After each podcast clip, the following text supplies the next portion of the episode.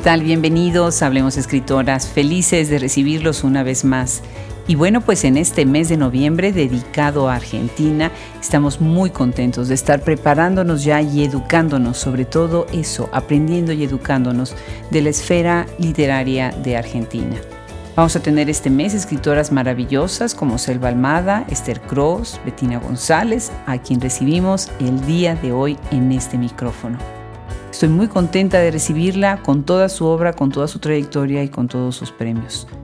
Muchísimas gracias a ella y a quienes hicieron posible que viniera a este micrófono de Hablemos Escritoras.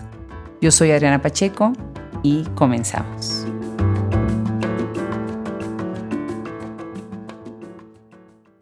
Pues ya les hemos contado con tanta emoción que vamos a estar en Buenos Aires, Argentina, con Hablemos Escritoras. Estoy feliz de que Ginde Pomenariac está organizando, nos están ayudando a hacer una reunión bellísima y noviembre está dedicado a Argentina. Argentina, para los que no saben, fue el segundo país que entró en Hablemos Escritoras con la escritora, con la poeta Claudia Massín. Así que ahora, bueno, si entran a la página web van a ver, después de estos casi seis años que cumplimos en enero, seis años ininterrumpidos, van a ver cuántas voces tan maravillosas. Y hoy vamos a sumar una más que yo estoy encantada, verdaderamente encantada con su trabajo. Betina González, muchísimas felicidades por todo tu trabajo, toda tu trayectoria y bienvenida a Hablemos Escritoras. Bueno, muchas gracias por la invitación, Adriana. Bueno, pues ya hemos platicado un poquito porque hicimos la presentación de este libro tan lindo que tienes ahora con Mantis y fue una presentación muy bonita de La obligación de ser genial en donde también estuvo María Negroni y Mónica Velázquez. Cuéntanos qué vida ha tomado La obligación de ser genial.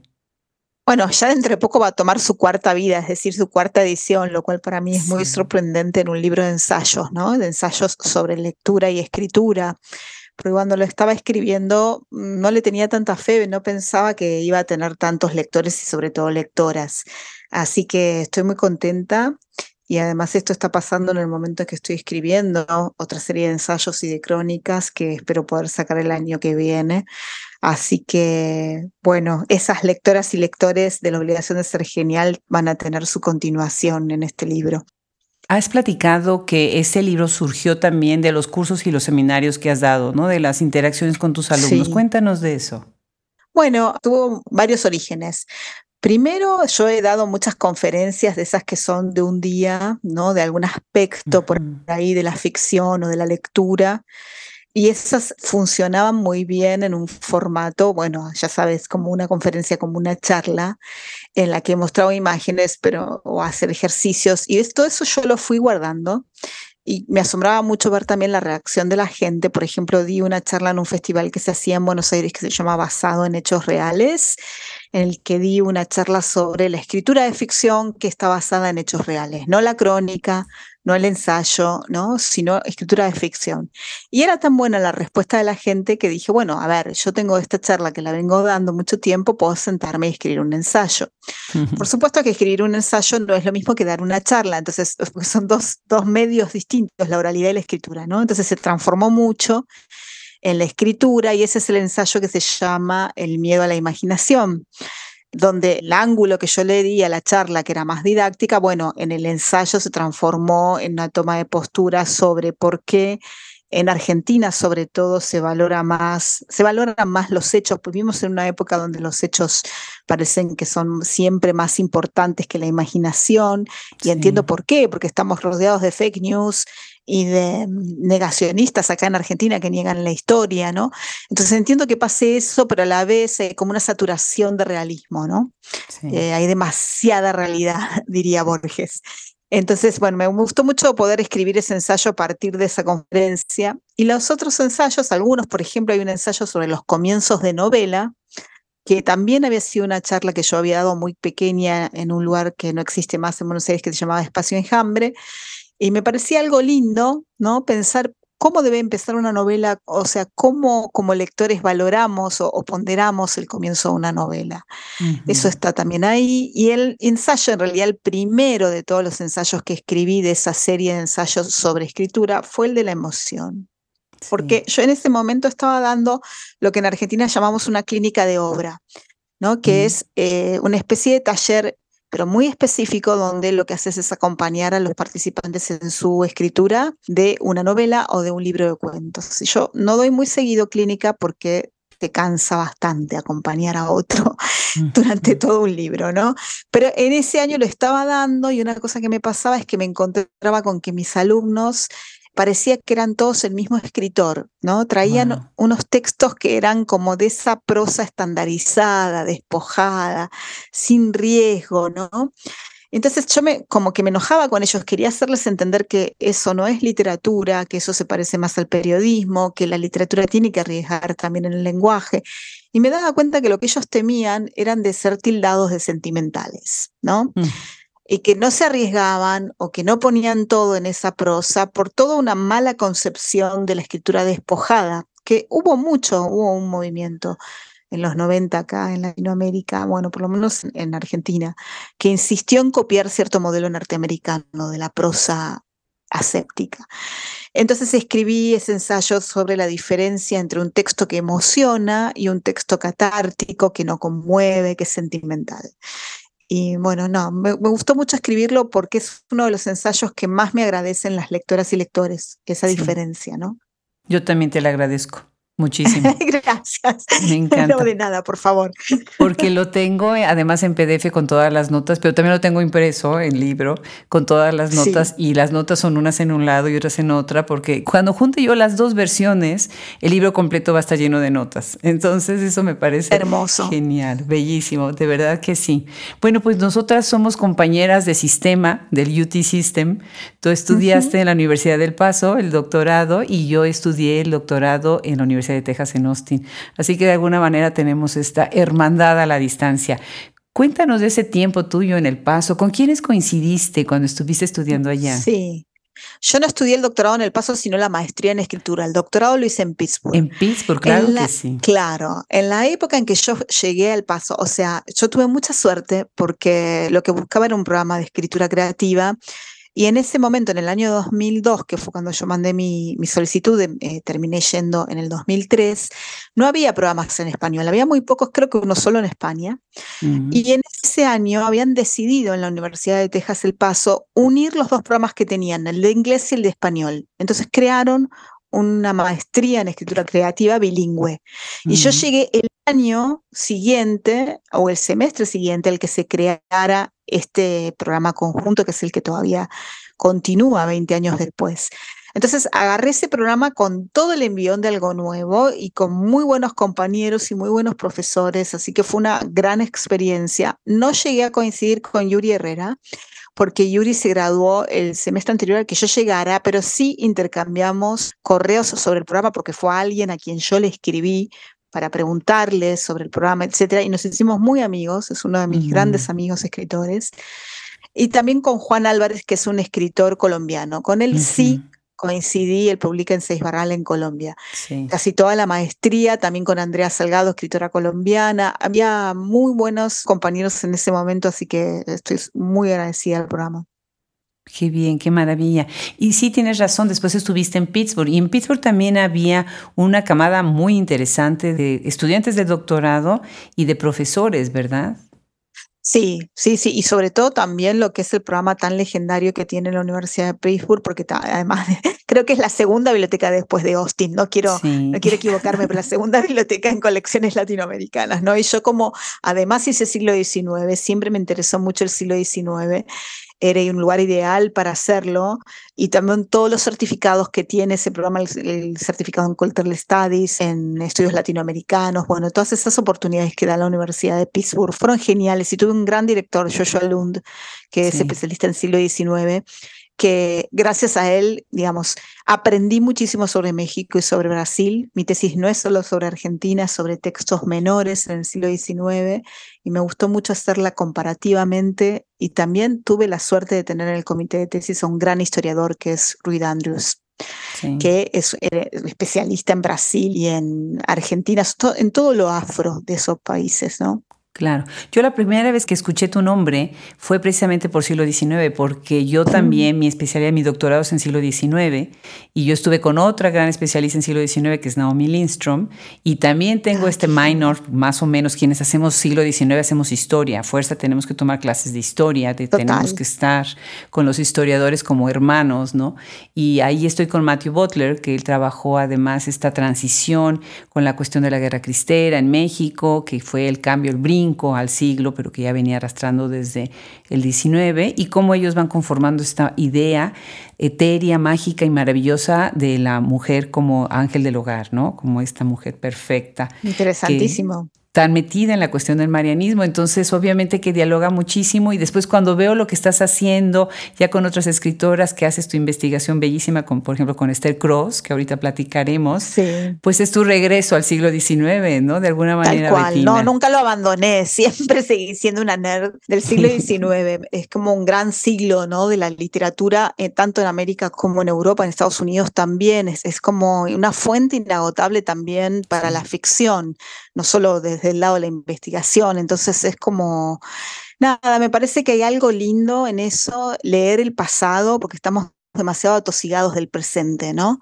Y cuando leemos el pasado, vos lo sabés, porque si sos especialista en siglo XIX, te encontrás que hay muchas discusiones que son las mismas, muchas angustias de época que son las mismas.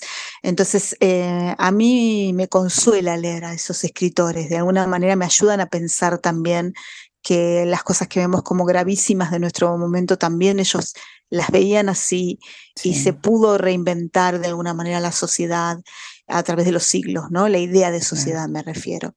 Claro, y muchas de las cosas que seguimos arrastrando hoy, que se gestan en ese momento, en ese tiempo, ¿no? También, sobre todo en nuestros países, ¿no?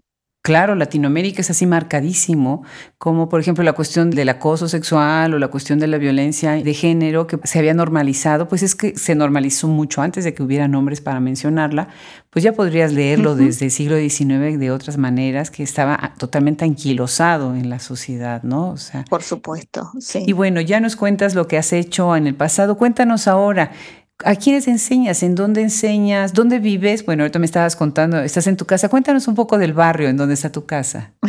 Estoy en Buenos Aires, en el barrio de Colegiales, que para los que lo conocen está entre Palermo y Belgrano. Es en la zona norte de la ciudad, es una zona más tranquila, más residencial que bueno, no he nacido acá, yo nací en, lo que sería el conurbano, hace poco que vivo acá, también porque como pasa con la Ciudad de México, las ciudades latinoamericanas, las capitales se van extendiendo y son cada vez más grandes y más difícil viajar, ¿no? Y volver a tu casa, entonces decidí mudarme más cerca de las universidades en las que trabajo. Trabajo en este momento en tres universidades, que es lo que hacemos los argentinos para sobrevivir. Pero estoy muy contenta porque en las tres enseño escritura y lectura. Entonces, son clases que me gusta mucho enseñar. En la Universidad de Buenos Aires, donde llevo más tiempo, llevo más de 20 años, 25 años enseñando en la carrera de Ciencias de la Comunicación, una materia que es de escritura. Este año empecé a trabajar en la Universidad Nacional de las Artes, que es la única universidad pública o privada, porque tampoco hay privadas, que tienen un programa de grado de escritura, mm, una licenciatura en artes de la escritura. Y también trabajo con la querida María Negroni en la maestría que ella dirige en la Universidad de 3 de Febrero, donde doy algunos cursos. Así que bueno, estoy muy contenta con esos trabajos. Me gusta mucho enseñar, por más que es un trabajo demandante, ¿no? Claro. Cuéntanos de las diferencias entre tus alumnos un poquito. Bueno, hay muchas diferencias porque los alumnos de la Universidad de Buenos Aires están en una carrera que no es una carrera de escritura. ¿no? Entonces, ya tienen otro perfil, son gente de ciencias sociales, se están formando para ser comunicadores y de repente se encuentran conmigo que les tengo que enseñar a escribir. Y eso me gusta mucho, pues tiene un lado muy lindo porque ellos, la mayoría no sabe la riqueza de historias que tiene adentro, ¿no? No se les ocurrió que podían escribirlas. Entonces siempre es muy movilizadora esa clase, por supuesto no todos terminan enganchados con la escritura, pero sí seguramente aprenden mucho sobre lo importante que es para comunicar y para este momento del mundo. Y después, bueno, eso contrasta mucho con lo que serían los estudiantes de la Universidad Nacional de las Artes, porque ellos sí se anotan en esa carrera porque les interesa la escritura y la lectura. Y claro, y ellos son lectores, entonces son como el paraíso para mí, gente que lee desde ciencia ficción hasta, no sé, libros de historia, cómics, novela gráfica, todo lo que puedan consumir online también. Entonces aprendo muchísimo de cómo están ellos viendo la escritura más, o lo que sería lo que diríamos en inglés storytelling, ¿no? Eh, que abarca más que la literatura la imaginación para pensar historias. Y después en la maestría, claro, es otro público, pues gente más grande que ya hizo su carrera de grado, la mayoría no estudió letras, hay algunos que sí, pero algunos vienen del mundo del cine o del periodismo o de otras profesiones. Entonces, bueno, ahí ya es distinta la formación, por supuesto, el nivel de lecturas y es interesante también lo que pasa es que esos alumnos que son más grandes ya vienen con sus proyectos. Entonces, eso es una ventaja. Por un lado, tienen muy pensado lo que quieren hacer, pero eso también puede ser una desventaja en cuanto a frescura y permeabilidad, ¿no? Claro, claro. Quiero invitar a quienes están escuchando, eh, estamos platicando ahorita con Betina González, vayan al episodio 404 para escuchar también la entrevista de María Negroni. Va a ser muy interesante que escuchen cómo se van alimentando y volando y desapareciendo por caminos distintos la carrera de unas y de otras escritoras y después cómo se encuentran y hacen estas comunidades tan maravillosas. Vayamos a tu obra, Betina. Empecemos con América Alucinada.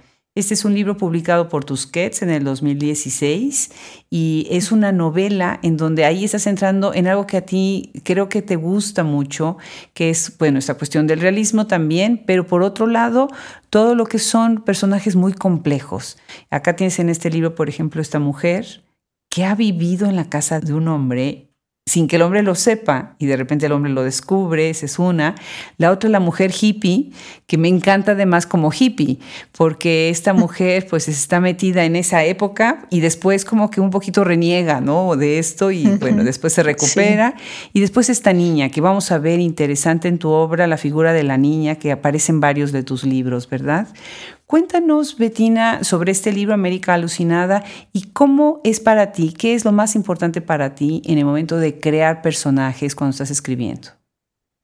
Bueno, ese libro es muy particular porque es, es la novela que más tiempo me llevó escribir. Estuve con ella casi nueve años. En el medio escribí otras cosas, pero en realidad, bueno, yo me había puesto ese desafío, esas obsesiones que tenemos las escritoras, ¿no? De crear una ciudad ficcional que podría estar en, en Estados Unidos o podría estar en otro país que fuera industrializado. Es decir, una novela que ocurre en nuestro presente o en nuestro futuro cercano.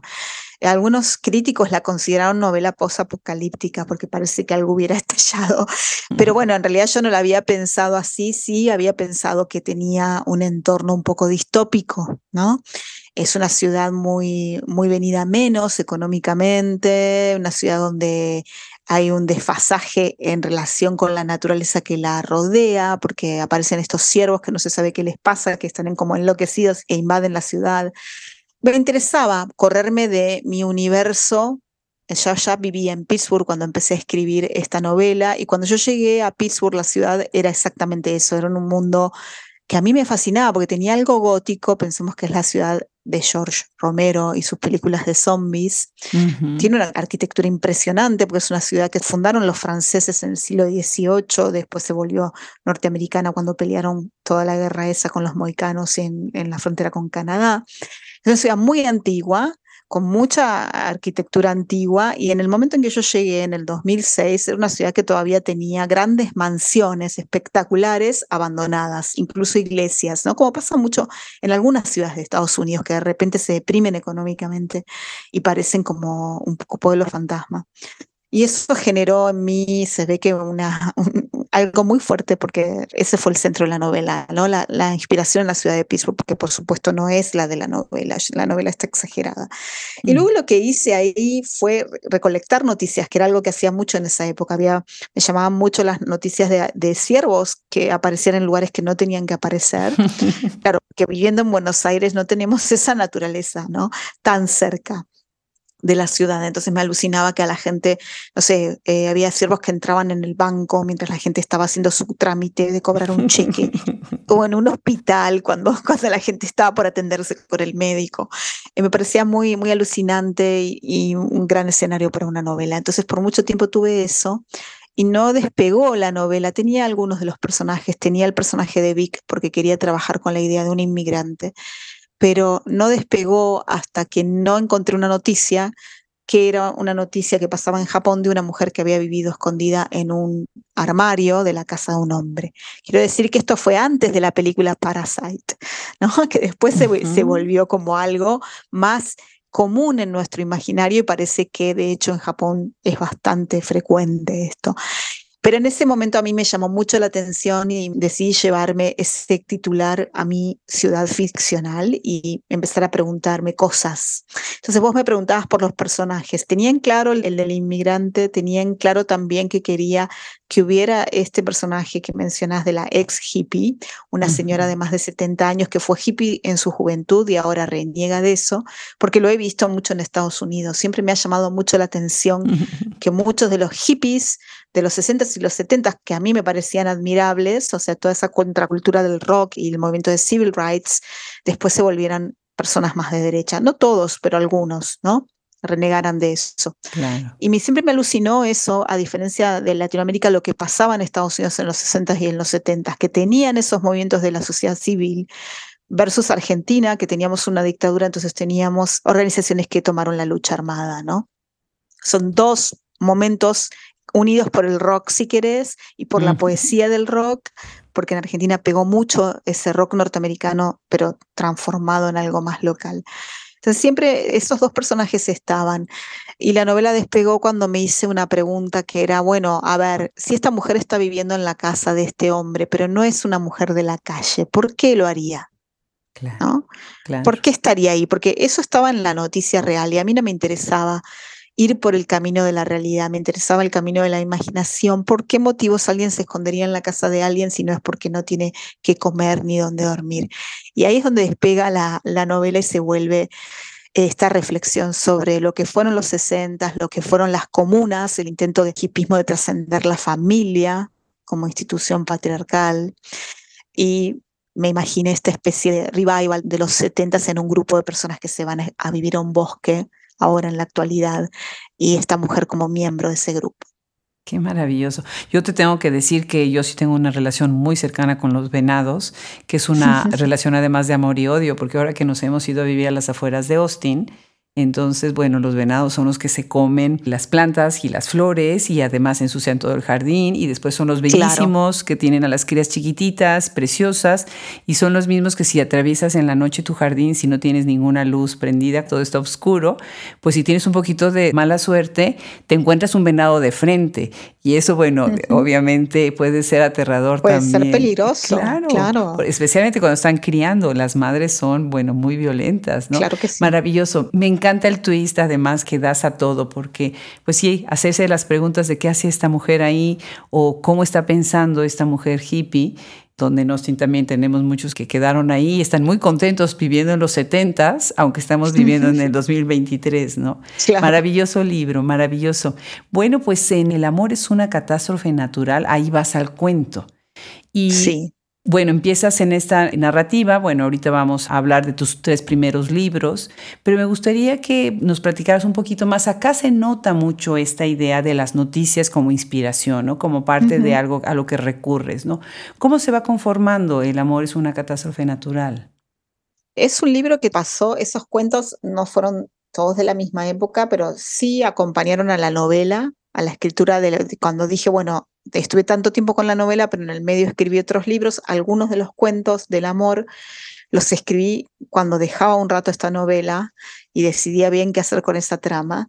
Entonces, por ejemplo, hay un cuento que a mí me ayudó mucho a continuar la novela, que es el de la preciosa salvaje, donde hay una secta y hay una serie de cosas que pasan en los 70, eso me ayudó a pensar un poco en ese mundo. Y hay otros que se basan en noticias, sí. Por ejemplo, el de la niña en el globo de gas. ¿No? Y ahora no me acuerdo puntualmente qué otro, porque hay otros que pasan en Argentina también, pero sí, era algo que hacía mucho en esa época y yo creo que, que tiene que ver con haber vivido tanto tiempo en Estados Unidos, casi 10 años, y siempre conservar una mirada asombrada, ¿no? Ah, sobre ese país y esa cultura que es tan fascinante porque tiene tantas contradicciones, ¿no? Entonces, sí, sí tenía el hábito en esa época de guardar noticias, de noticias que me asombraban. Y algunas no hice nada con ellas y otras formaron parte de, la novela o en este caso del libro. O, algunas fueron el centro, centro de un cuento como esta del, del globo que era una noticia de un niño que creo que había ocurrido en Seattle, mm. donde los padres denunciaban que había salido volando en un globo de gas que habían hecho con la familia y en realidad había sido una mentira, una estafa que habían hecho los padres para salir en la tele. ¿no? Eso, eso me parecía muy de la cultura norteamericana de ese momento, ¿no? Entonces yo tomé y le di mi propio twist. Esa, esa es eh, un cuento, ¿no? Que se llama Los que persiguen tormentas. Pero, por ejemplo, otras noticias no fueron el centro del cuento, aparecen como si fueran el rincón del cuento. En este cuento que se llama La preciosa salvaje, que es sobre una secta, por ejemplo, se dice que la mamá de la nena esta la había pegado a la pared con pegamento, le había puesto pegamento en las manos como castigo y la había pegado a la pared. Eso era una noticia real que había pasado en Texas. ¿no? Pero bueno, no usé eso como el centro del cuento, sino como parte de la creación de la biografía de este personaje. Ahora no, hace rato que no recurro a las noticias, fue un momento, ¿no? Fue un momento que me parecía que era lindo o que me, me gustaba poder dialogar con mi propio presente desde ese lugar, en vez de escribir sobre mí misma o sobre las historias. Yo creo que hay un consejo muy mal entendido que se da mucho en los programas de escritura, que es eso de escribe sobre lo que sabes, ¿no? Sí. Que en realidad uno sabe muy pocas cosas bien, ¿no? Sabemos poco. Y entonces también me parecía como un consejo que podía llevar a la mediocridad, porque realmente estar siempre escribiendo sobre lo mismo, siempre con las mismas preguntas, ¿no? A mí me parece que no, que una tiene que escribir también sobre lo que no sabe, porque lo que no sabe se investiga también, y que la curiosidad es un gran elemento que necesita una escritora, ¿no? Que no hay que perderlo nunca de vista. Claro, claro que sí. No, pues genial ese libro también. Y bueno, las anécdotas y lo que dices de las noticias es que a veces es tan interesante la sociedad, es tanto alimento para la imaginación, ¿no? Lo que hacemos todos como seres humanos tan locos, de verdad. Bueno, pues Las Poseídas. Las Poseídas es tu tercer libro de narrativa. Me hizo pensar en Efando, de Mónica Ojeda, porque también se da en un colegio y también son estas jóvenes, ¿no? Muy interesante esta disección que haces de la sociedad escolar en un colegio de niñas. Yo estudié en un colegio de niñas y después en un colegio mixto, entonces muchas de las cosas que dices se me hacen tan relevantes, de verdad. Pero antes bueno, me gusta que menciones, perdón, lo de Mónica, porque el libro de Mónica tiene como 10 años después del mío. Cuando yo escribí este libro, había pocos libros en Latinoamérica que contaran el mundo este del colegio de mujeres, ¿no? Porque tenían, estábamos todavía, no había llegado la ola feminista que llegó a Latinoamérica en, 2015. Parecía que esos no eran mundos interesantes para las editoriales. Sí, claro, claro. Y además toda la complejidad, o sea, en tu libro lo que se ve es la complejidad de ser joven también, que muchas veces se hablaba de la complejidad de ser joven, pero desde los varones, no desde las niñas, y en esos ecosistemas tan complicados que es un colegio de un solo sexo, ¿no? Entonces es, o sea, yo te tengo que contar a mí el primer niño que llegó y me declaró su amor cuando llegué a, del colegio de monjas al colegio mixto, me quité el zapato y le aventé el zapato, o sea, una cosa completamente ridícula, porque yo venía, ya sabes, de este rigor de las religiosas, ¿no? Y de ahora que lo veo en retrospectiva, pues no hay más que reírse, ¿no? Pero es parte de, de esa historia que se carga, ¿no? Bueno, antes de Las Poseídas viene Arte Menor, que con él ganas además el premio Clarín y me encanta eso. Muchísimas felicidades de todos los premios que has ganado. Acá hay una, una hija que escribe la biografía del padre, muy interesante. Ahorita acaba de salir un libro de Isabel Ibáñez de la calle que se llama Los ojos de mi padre y he estado pensando mucho ahorita que pienso en, en Arte Menor, en las escrituras sobre el padre y lo que es la paternidad, ¿no? Y después tienes Juegos de Playa, que gana el segundo premio Fondo Nacional de las Artes en el 2006. Otra niña, esa es su relación con su hermano, con un soldado, o sea, esta relación también con varones, ¿no? Mm. Muy interesante estas tres novelas, con un inicio muy contundente, con estos premios tan grandes. Platícanos un poco sobre ellas, sobre estos hilos que las atraviesan y los ponen de alguna manera en diálogo. Bueno, yo siempre digo que Las Poseídas es mi primer libro de verdad, mi libro más libre. No porque los otros dos no piense que, no los niego, son libros míos, claro. Arte Menor fue mi tesis en la maestría en El Paso, ¿no? O sea, estuve tres años con ese libro, la, primera vez que escribía una novela. Y yo supongo que lo que me pasa con él es que, como todo libro de los comienzos, quise poner todo en ese libro, por las dudas que nunca más escribiera otro o algo así, lo que pasa con los principiantes, ¿no? Tiré toda la carne al asador, como decimos en Argentina, y lo veo como un libro a veces excesivo en su información, es, abarca como como tres décadas de Argentina, a través de distintos personajes que cuentan la historia de este padre, ¿no? Entonces, bueno, nada, es un libro que, claro, ganó el Clarín y además a José Saramago le gustó mucho y fue muy elogiado. Entonces tampoco puedo hablar mal de mi primer libro, ¿no? Sería como desautorizar al jurado. Pero es un libro que lo siento muy lejano porque está como escrito en otro momento de mi vida con un realismo del que ya no me siento tan amiga, ¿no? Con este realismo más documental, lo que decía de tanta información. Pero sí me gusta la historia, porque la historia además la robé de una amiga. ¿No? Una amiga que una vez me contó que su papá, que era artista, le regalaba a todas sus amantes la misma escultura. Y a mí me pareció una historia alucinante. ¿no? O sea, primero me pregunté si las mujeres sabrían, cómo sabría ella eso de su papá, cómo se enteró, ella, su papá ya estaba separado de su mamá hace rato, ¿no? Me parecía como algo alucinante. Entonces, claro, la novela cuenta eso, cuenta la hija, que el, padre ya murió y la hija empieza a rastrear a estas mujeres que tenían la misma escultura, porque se da cuenta que ella no conoció a su padre y quiere como hacerse retrato compuesto, digamos. ¿no? que me parece que sigue siendo una linda historia, más allá de que yo ahora por ahí no me incline a escribir novelas con ese tipo de realismo. Entonces, por eso digo que Las Poseídas es mi libro más libre y mi primer libro, porque ahí sí rompí con esa estética más realista. Si bien no es un libro, es un libro que lo puedes leer como realista, yo no lo considero realista. Bueno, la protagonista se siente poseída por dos espíritus, ¿no? Sí. Y vos puedes pensar, bueno, es una locura de ella, una esquizofrenia, o podés pensar como lectora que sí, que puede ser verdad. esas dos lecturas están en el libro, la novela habilita las dos, pero lo que me gustó fue poder crear esa duda, ¿no? poder hablar, como dijiste recién, de lo que es ser joven y sobre todo lo que es ser una chica joven, con esa metáfora de la posesión, ¿no? De esta frase de Pavese que está en el libro que dice que ser joven es no poseerse a sí mismo. Entonces, es que es verdad, cuando sos joven, cuando sos adolescente, estás poseído por las voces de los demás. Y volver eso literal en una trama de novela me parecía un desafío interesante y, me gustó hacerlo y siento que ese libro está más cerca de la escritura que después desarrollé en los libros siguientes, ¿no? Esta escritura que siempre juega con un realismo que no es tal, digamos. Qué maravilla, qué maravilla.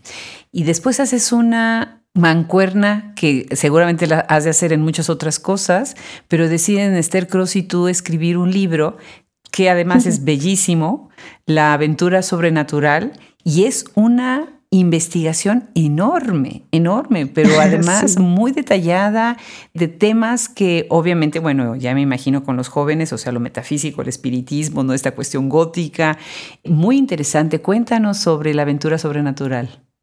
Bueno, eso es un libro realmente mágico, porque yo era admiradora de Esther porque había leído su novela, el ensayo, biografía, no sé cómo llamarlo, porque es un libro sin género maravilloso que se llama La mujer que escribió Frankenstein, que es sobre Mary Shelley y sobre su época.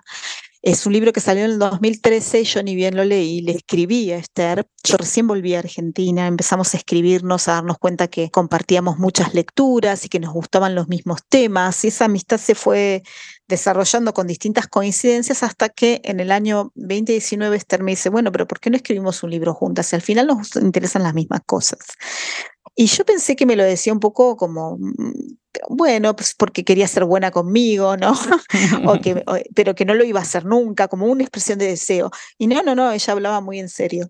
Así que la, de la idea fue Esther y Esther fue la que me convenció a hacerlo. Y justo cuando nos decidimos hacerlo, vino la pandemia, el COVID, y acá, bueno, se cerró igual que en muchos países, se cerró todo, entonces nos encontramos encerradas pero por suerte investigando el siglo XIX, que es un siglo que como ya caducaron todos los derechos de autor, todo lo puedes encontrar online, ¿no? Entonces eh, nos la pasábamos leyendo y mandándonos mensajes de WhatsApp o mails con lecturas, etcétera, etcétera. Y tuvimos que realmente dejar afuera muchas cosas en esa investigación. En un momento pensábamos por un lado, en un momento consideramos incluir Latinoamérica, nos dimos cuenta que iba a desbalancear mucho el libro, porque el libro trata, bueno, de espiritismo, magia, ocultismo y la relación con la literatura, ¿no? Es un tema enorme. Y decidimos después también terminar en la Primera Guerra Mundial porque nos dábamos cuenta que si bien el tema continúa en el surrealismo, iba a ser muchísimo y hay un corte, realmente hay un corte en cómo piensan estos temas antes y después de la guerra los intelectuales, ¿no? Así que bueno, fue maravilloso escribir ese libro con Exter, fue un libro también muy libre, las dos hicimos lo que quisimos. ¿Cómo piensan? ¿Cómo es este rompimiento después de la guerra y antes de la guerra? Bueno, como vos bien pensás, una, una de las cosas que a Benjamin le molestaba, Walter Benjamin le molestaba de los surrealistas, viste que tiene un texto sobre el surrealismo, era esta conexión tan obvia, pero que a nosotros no nos parece obvia, pero claramente era obvia para la época, con las mediums y con los espiritistas. Era como, a ver, esta gente que hace escritura automática, y cree que está haciendo qué con eso, que está haciendo algo revolucionario, pero si es lo mismo que este movimiento espiritista que a él, a Benjamin y a otros les parecería un movimiento oscurantista, ¿no? De religioso en muchos casos. Entonces es distinto, o sea, lo que hacen los surrealistas es igual es maravilloso porque lo que hacen es tomar algo que venía descartado, digamos, por la práctica psicoanalítica, que empezó por la hipnosis y empezó por una serie de, de lugares que eran dudosos desde el punto de vista científico, tomar eso y tomarlo también del espiritismo como práctica poética, ¿no? Como modo de desautomatizar el lenguaje, desautomatizar la percepción, atacar a las lecturas y a los valores burgueses. Eh, me parece que tiene un componente que todavía podemos reivindicar, por más que a Benjamin lo que le parecía era poco político, ¿no? El surrealismo le parecía un movimiento que se quedaba corto. Qué maravilla. Qué bueno que hicieron el corte, porque también eso después les va a permitir incluso hacer otro libro desde otro aspecto, si en algún momento lo piensan hacer, con estas comparaciones y con estos diálogos entre una época y otra, y cómo la sociedad cambió para ver pues todos estos fenómenos tan metafísicos, ¿no? Sí, totalmente. Tenemos pensado eso de, no sé si una continuación, pero seguramente escribiremos algún otro libro juntas, porque fue una experiencia muy linda y bueno, una tiene mucho miedo de escribir en conjunto, como escribir es un acto tan en soledad, ¿no? Sobre todo con alguien que querés y admirás, mucha presión también de que las cosas salgan bien y que a la otra le guste lo que una está haciendo. Y no se dio para nada ese tipo de ansiedad en la práctica. Fue como una sintonía muy natural entre Esther y yo, así que la verdad fue una bendición ese libro. Invitadísimos, invitadísimos todos los que nos están escuchando. La aventura sobrenatural, bellísimo de verdad. Y bueno, déjame regresar brevemente antes de ir cerrando la conversación a la obligación de ser genial, porque ahorita que te escucho con esa voz tan emocionada, tan apasionada, que se ve de verdad de ramas, de ramas, esta pasión por la escritura, por la enseñanza, por la lectura, por también leer de otras maneras, que me parece tan importante. Yo apoyo toda esta idea de que el escritor es principalmente un lector, antes que nada, ¿no? Tú hablas de felicidad, hablas de emoción en tu libro, hablas, pues, no de esta manera sentimental, de decir, bueno, qué emoción es escribir este libro, ¿no? Qué feliz me hace escribir este libro. Eh, claro que también la pasión que da un libro, pero tú lo hablas desde otro aspecto. ¿Quieres platicar un poco más, elaborar más sobre esa visión tuya? Bueno, en ese ensayo sobre la emoción yo lo distingo de lo sentimental recurriendo a otros pensadores también, ¿no? Hay algo que dice Deleuze que a mí me sirve mucho, que justamente las emociones no tienen representación para nosotros. Cuando pensamos en las emociones, pensamos en, en sustantivos abstractos. Uno piensa, no sé, en la envidia o en la ira o incluso en el amor, son, son sustantivos abstractos. Tenemos que pensar en cómo la gente expresa esos sentimientos para podernos hacer una representación en la cabeza de cómo se ven, ¿no? Pensemos qué complejo que es entonces para alguien que escribe ficción tratar de representar esas emociones, ¿no? Por eso yo lo que digo es, si vos te, te sentás a escribir un cuento de amor o un cuento de odio o un cuento sobre la culpa, probablemente fracases porque estás partiendo de un lugar muy abstracto. Es mejor pensar en una situación narrativa de alguien que se siente culpable, por qué se siente culpable, qué es lo que hizo, etcétera, ¿no? Lo mismo con cada emoción. Eh, el desafío de la, de la ficción justamente es representar esos conceptos para los cuales parecería no tener representación, ¿no? Y eso es muy distinto a volcar catárticamente lo que te pasó a vos y por qué te sentís culpable por algo. Paradójicamente, para que un texto emocione, la emoción no tiene que estar declarada, ¿no? Como si escribieras, como, para eso tenemos las redes sociales, que las redes sociales son un gran lugar de la catarsis, ¿no? Me siento mal, no sé, me tuve un mal día, voy a escribir un posteo en Facebook o en Instagram, instantáneamente me siento mejor porque la gente me, va a hacer subir mi serotonina gracias a los likes, ¿no? Eso es lo que hacen las redes, que está bien que cumplan esa función que antes tenían por ahí los amigos y que, bueno, siguen estando por suerte. Los amigos de verdad siguen, en real life siguen estando. Pero no es lo que hace la literatura literatura. La literatura tiene que hacer más que eso. No es esa la función de un cuento o de una novela, sino trabajar la emoción en todos los niveles que los tenga. Es decir, no es para hacer catarsis que uno escribe un libro, sino para, para descubrir qué es lo que uno siente. ¿no? Por eso digo que no es un punto de partida, sino un punto de llegada. Y cuando lo estás escribiendo de verdad con la pasión, vos hablaste de, de, que se me nota en la voz la pasión. Yo creo que, viste que no se usa más la palabra talento para hablar de escritores y es una pena porque yo creo que existe. Lo que pasa es que está mal entendida. Cualquiera puede escribir y no tiene nada que ver con algo mágico que viene, viene del nacimiento ni nada por el estilo. Para mí el talento es la pasión. Realmente poner la vida entera en esa frase o en ese libro y no hacerlo como algo técnico, sino realmente estarte jugando la vida en la escritura. Y ese va a ser el texto que emociona, no el texto catártico. Qué bonito. Para mí el talento viene de la pasión. Qué bien. Esta va a ser la cita del audio. Tenemos una capsulita y me encanta porque yo ah, voy seleccionando qué cosas están diciendo que me parece que son tan universales y que nos atañen a todos, nos hablan a todos, ¿no?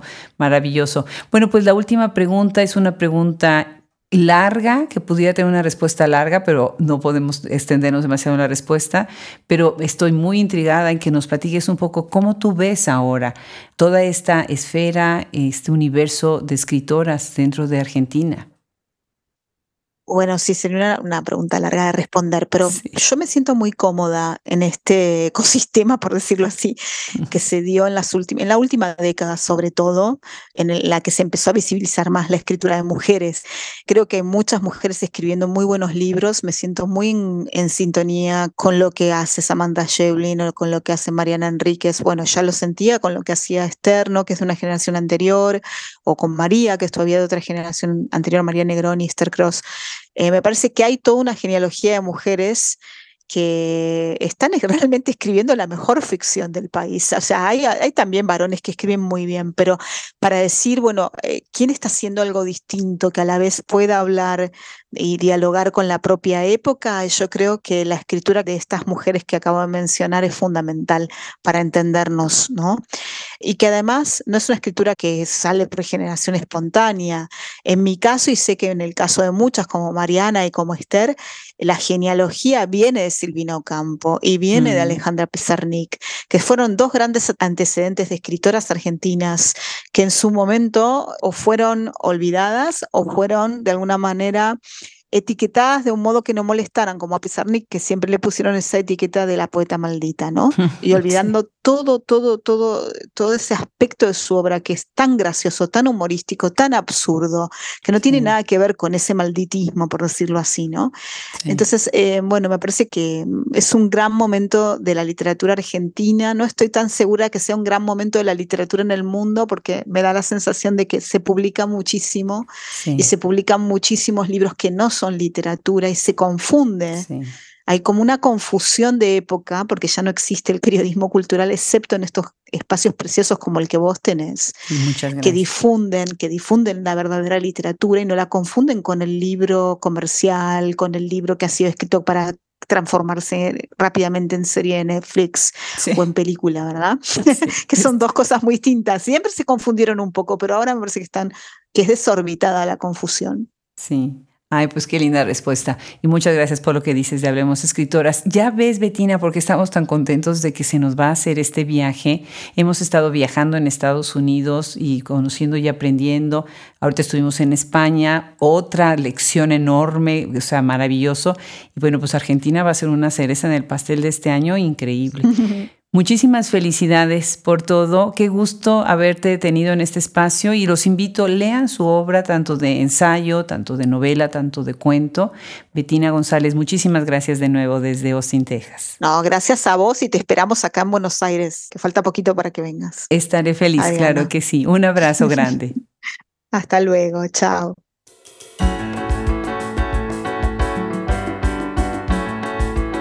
Una de las cosas fantásticas de tener un espacio como Hablemos Escritoras es que tenemos una gran diversidad de voces, de formaciones, de maneras de ver la literatura. Betina González enriquece amplísimamente este proyecto y me da muchísimo gusto que vamos a tener pronto este encuentro con ella y con muchas más en Buenos Aires. Muchísimas gracias a ella, gracias a todos los que hacen posible Hablemos Escritoras, las escritoras que aceptan esta invitación y gracias a nuestro maravilloso equipo que sin ellos esto no existiera. Yo soy Adriana Pacheco, no se olviden seguirnos en las redes, no se olviden suscribirse a nuestro newsletter para que les lleguen todos los reportes de todo lo que hacemos y no se olviden que este es un espacio dedicado enteramente a escritoras contemporáneas y de todos los tiempos. Un abrazo grande, se despide de nuevo Adriana Pacheco.